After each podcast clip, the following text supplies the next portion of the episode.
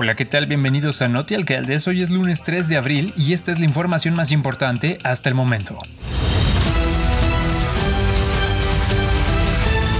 Guanajuato, Veracruz, Zacatecas, Oaxaca, Puebla y Michoacán registran un nivel de desempeño bajo, ya que en promedio hay más mujeres en pobreza laboral, más violencia de género y mayor desigualdad en tareas del hogar y de cuidados, indicó el Instituto Mexicano para la Competitividad, el IMCO. Advirtió que las trayectorias de crecimiento profesional de las mujeres en el país son desconocidas, dado que no hay datos para dimensionar y monitorear su participación en mayores puestos jerárquicos. El IMCO estudia las barreras que enfrentan las mujeres en la economía en las 32 entidades a través de la edición de estados con lupa de género. En el reporte más reciente, el organismo reconoció que la violencia de género es uno de los principales obstáculos para la participación de las mujeres en el mercado laboral, ya que cada día en México 10 mujeres son víctimas de homicidio. Estados con lupa de género permite identificar los retos y fortalezas a nivel local para sumar y retener el talento femenino. Las entidades con mejor desempeño en el ranking tienden a tener más mujeres preparadas y una menor desigualdad en la representación partición de tareas del hogar y de cuidados. Además, ofrecen empleos de mayor calidad, formales y con ingresos más altos. Sin embargo, expuso el instituto, aún se desconoce en gran medida el camino que siguen las mujeres para crecer en su carrera profesional, pues no hay suficiente información para medir su participación conforme aumenta el nivel jerárquico más allá del sector público, en el que solo participan 13.3% de las mujeres con un trabajo. El gobernador de Sinaloa, Rubén Rocha Moya, informó el desarrollo de un nuevo proyecto ferroviario turístico en la entidad que permitirá enlazar los distintos destinos locales y dejará que los visitantes lo disfruten. En el marco del Tianguis Turístico 2023, el mandatario estatal destacó las virtudes de Sinaloa, haciendo mención de sus playas, pueblos mágicos, su gente amorosa y hospitalaria, así como su gastronomía. El proyecto se llevará a cabo en este año y se considera utilizar las vías ya construidas que van a Nogales, como ocurre con las vías que van a Chihuahua. Durante la inauguración del pabellón estatal en el Tianguis Turístico 2023, las autoridades locales presentaron la actuación de los bramadores de Cozalá, danzantes del venado de Elota y el Fuerte, así como la música regional de San Ignacio. Es un hermoso parque ecoturístico ubicado en el municipio de Taxco Guerrero. Es una opción perfecta para pasar un día rodeado de la naturaleza y disfrutar del agua azul turquesa de las pozas. Atzala, en náhuatl, quiere decir en medio de las aguas, y eso es lo que ofrece este parque acuático natural, ideal para refrescarse en temporadas de calor, donde lo más atractivo es el color turquesa de sus aguas. Pozas Azules se ubica a 30 minutos de Taxco. Al llegar, encontrarás 7 pozas rodeadas de cascadas y paredes rocosas, un sitio que te invita a relajarte y divertirte desde el primer momento. Algunas de las actividades que puedes realizar, además de nadar, es escalar las paredes de roca que rodean las pozas, tirarte en tirolesa o caminar sobre los puentes colgantes. Taxco es un encantador pueblo mágico con una larga historia escrita en cantera y plata. Ahí sus visitantes podrán encontrar infinidad de sitios que los transportan al pasado. En la ciudad puedes caminar por serpenteantes calles y callejones empedrados hasta encontrar antiguos templos enmarcados con parques, plazas y pintorescas casonas. Santa Prisca es, sin lugar a dudas, el corazón de esta ciudad con su cúpula de talavera y sus dos torres de cantera rosada con construidas en una mezcla de estilos arquitectónicos, churrigueresco y barroco mexicano. También, la estatua monumental del Cristo es otro elemento icónico en el paisaje taxqueño. Se encuentra en el Cerro de Atachi, un bello mirador desde donde se aprecia toda la ciudad platera. Esta estatua tiene 20 metros de alto y se construyó con 52 piezas de cantera rosa. La Semana Santa en Taxco es una de las celebraciones pagano-litúrgicas más reconocidas en México. Durante estos días se pueden apreciar vívidas e impactantes procesiones en las calles.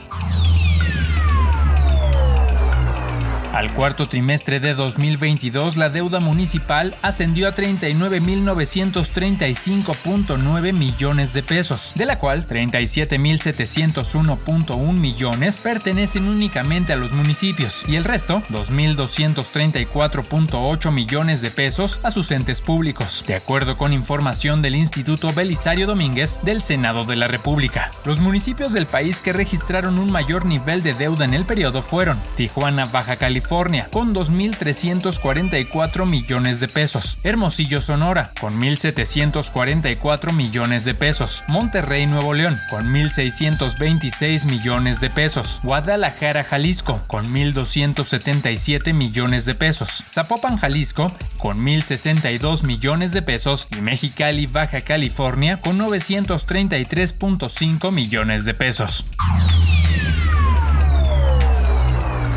México enfrenta la sequía más severa en los últimos años. Anualmente, el territorio nacional recibe 1.450.000 millones de metros cúbicos de agua en forma de precipitación, de la cual se estima que 72.5% se evapotranspira y regresa a la atmósfera. Asimismo, 21.2% escurre por ríos o arroyos y 6.3% restante se infiltra al subsuelo de forma natural y recarga los acuíferos, dijo el subdirector general técnico de la Comisión Nacional de Aguas con Agua, Humberto Juan Francisco Marengo Mogollón. Detalló que los principales problemas que enfrenta actualmente el país sobre el desabastecimiento en zonas metropolitanas son la escasez del agua, la explotación excesiva de las fuentes de agua, la contaminación, la infraestructura hidráulica rebasada, el incremento en la demanda del agua debido a la urbanización y el impacto del cambio climático sobre el ciclo hidrológico, por lo que la mayor parte del territorio mexicano es susceptible a padecer sequías.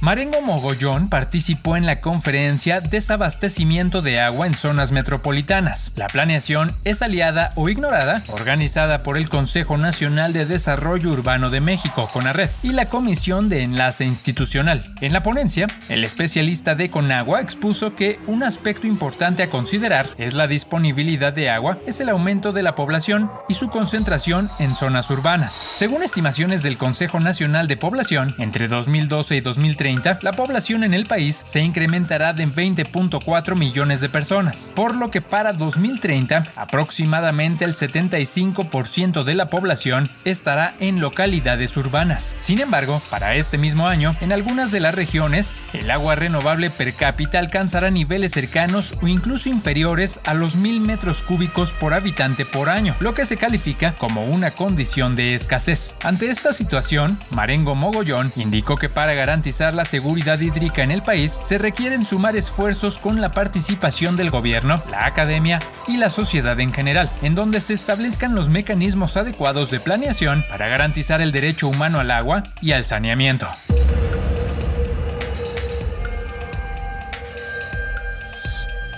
El uso excesivo por tiempos prolongados de dispositivos móviles como teléfonos y tabletas puede generar alteraciones del sueño y del ritmo circadiano, señaló el investigador de la Unidad de Trastornos del Movimiento y Sueño del Hospital General Manuel Gea González, Óscar Arias Carrión. El especialista explicó que al estar expuestos por tiempos prolongados a pantallas de dispositivos, disminuye la secreción de melatonina, hormona que regula el ciclo del sueño y vigila, y aumenta los niveles de cortisol, hormona del estrés. Esto impide a la persona dormir de forma adecuada. Señaló que para evitar complicaciones se deben establecer horarios de descanso y evitar el uso de dispositivos móviles por lo menos dos horas antes de dormir, con el objetivo de conciliar el sueño de inmediato. Arias Carrión señaló que el sueño se divide en cuatro fases, sueño ligero, profundo o de ondas lentas y de movimientos oculares rápidos, que se presenta a los 90 minutos de que la persona se quedó dormida. Dijo que las personas adultas necesitan de 7 a 8 horas diarias de sueño. En la niñez varía conforme la edad. Quienes tienen menos de un año deben dormir hasta 17 horas y de los 2 a los 3 años entre 11 y 14 horas. Es fundamental que al dormir la habitación tenga condiciones óptimas de temperatura, ruido y luz para el buen descanso y considerar también un buen colchón o almohada cómodas que contribuyen a la comodidad. El investigador dijo que existen diversas patologías del sueño, entre las que se encuentran insomnio, apnea, parasomnias, y las alteraciones del ritmo circadiano. Sostuvo que ante problemas del insomnio, las personas deben evitar automedicarse y asistir con un especialista en trastornos del sueño para que le realicen estudios que determinan el tratamiento adecuado.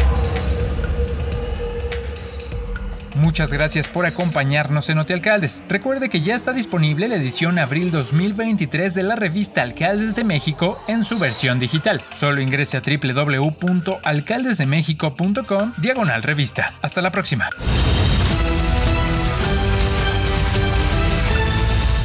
Alcaldes de México. Alcaldes de México. Alcaldes de México.